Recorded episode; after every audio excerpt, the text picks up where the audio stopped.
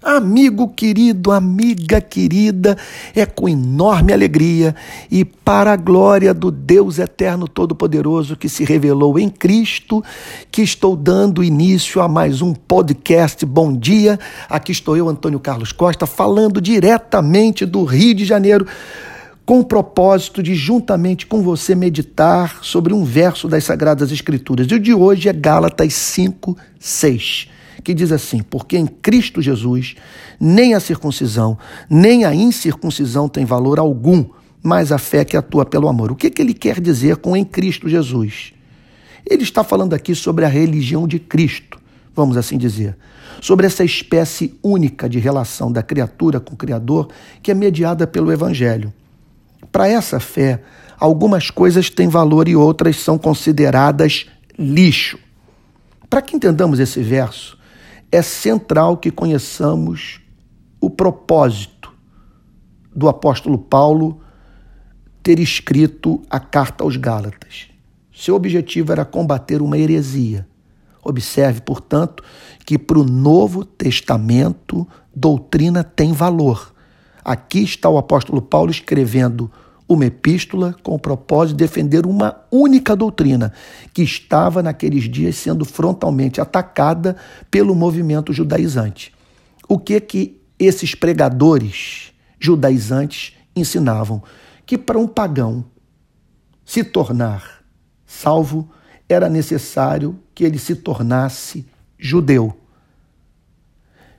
Que Cristo precisava de Moisés para salvar as pessoas que os homens não são salvos pela graça de Deus mediante a fé somente, mas pela fé mais a prática de boas obras.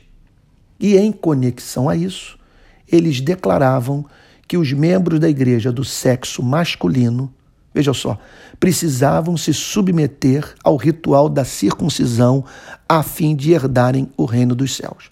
O apóstolo Paulo ficou ensandecido, porque ele entendeu que essa doutrina solapava o fundamento do evangelho. Na verdade, é o seguinte: eu ouso dizer que o mundo ocidental só existe. Veja só.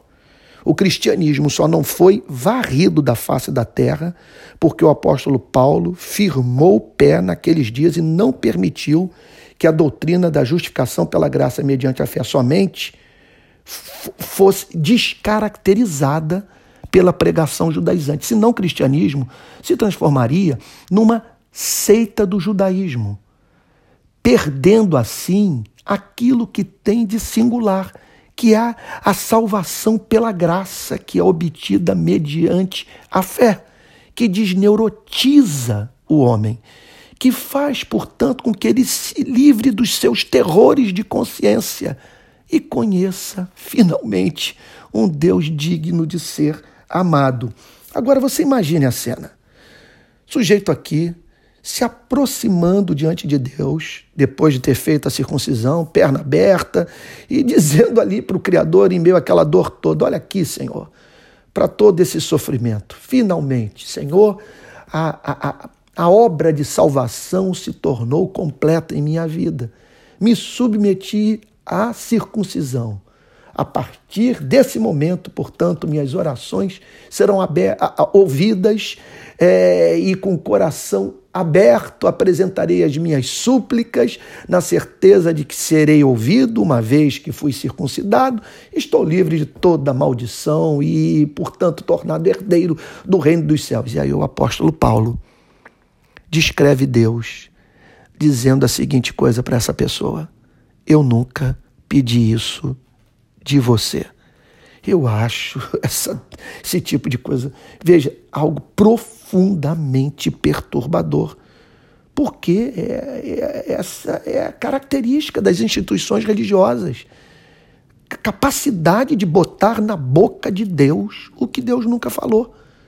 Então digo a você, da próxima vez que alguém lhe pedir para fazer alguma coisa em nome da fé, faça a seguinte pergunta: santo varão, santa varoa, usando aqui a terminologia pentecostal, de que texto das sagradas escrituras o irmão tirou esse tipo de exigência que está apresentando a mim?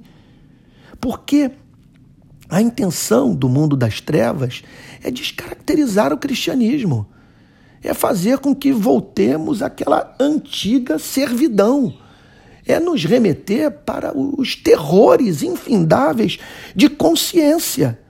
E, e, e, desse modo, portanto, nós precisamos vigiar, porque esse tipo de, de envolvimento com aquilo que é destituído de valor, veja só, nos priva de nos preocuparmos com aquilo que preocupa a Deus. É o que nós vemos hoje aí no, no protestantismo brasileiro, nas igrejas evangélicas brasileiras. Então preste atenção numa coisa que eu vou lhe dizer.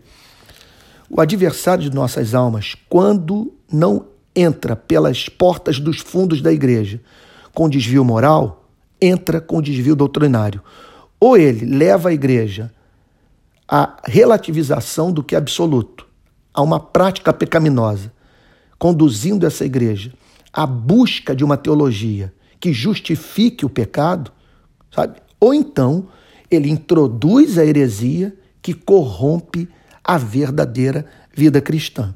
Em que consiste a verdadeira vida cristã? O apóstolo Paulo diz: fé que atua pelo amor. Isso sim tem valor.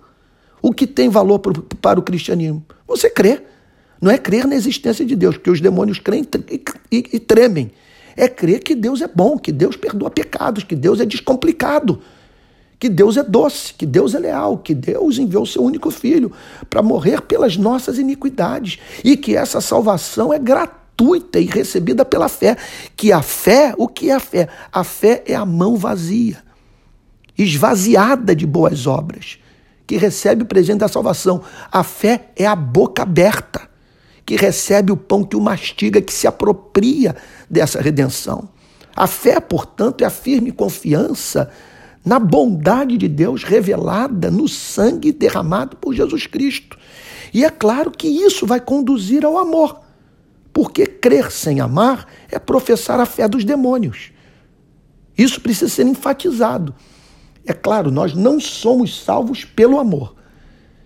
Essa pregação que, que nos ensina que somos salvos pela prática da justiça social, embora ela seja bela, e você sabe da ênfase que eu coloco na, na prática da justiça social, na defesa dos direitos humanos, como corolário da verdadeira vida cristã. Mas veja só, se somos salvos pelo amor, nossa situação é desesperadora, pior do que a dos crentes do Antigo Testamento.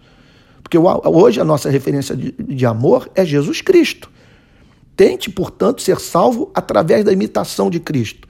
É cair no desespero, porque você nunca vai saber, sabe, o, o, o quanto mais deveria amar a fim de se considerar salvo. Ou seja, se você amou o suficiente. Agora, embora o amor não salve, ninguém entrará no reino dos céus sem amor.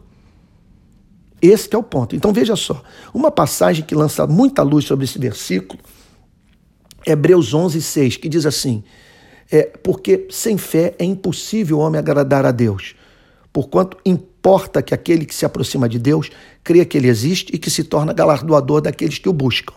Então não há como agradar a Deus sem fé, porque Deus pede fé. Então Deus, veja só, faz parte da revelação da vontade de Deus para as nossas vidas que nós creiamos e que façamos o que devemos fazer, pratiquemos as obras do amor pela fé. Porque Caso contrário, nós estaremos envolvidos numa negociata, numa tentativa, portanto, de, através de trabalho duro, chamar a atenção da divindade, que nos ama, que enviou o seu único filho e que pede para que a gente creia. Mas uma vez que essa fé tenha sido implantada no solo de um coração preparado pelo Espírito Santo, coração regenerado, o fruto imediato é o amor, um amor simétrico, um amor que leva o ser humano a amar o Criador com todo o seu ser e ao, e ao próximo como a si mesmo.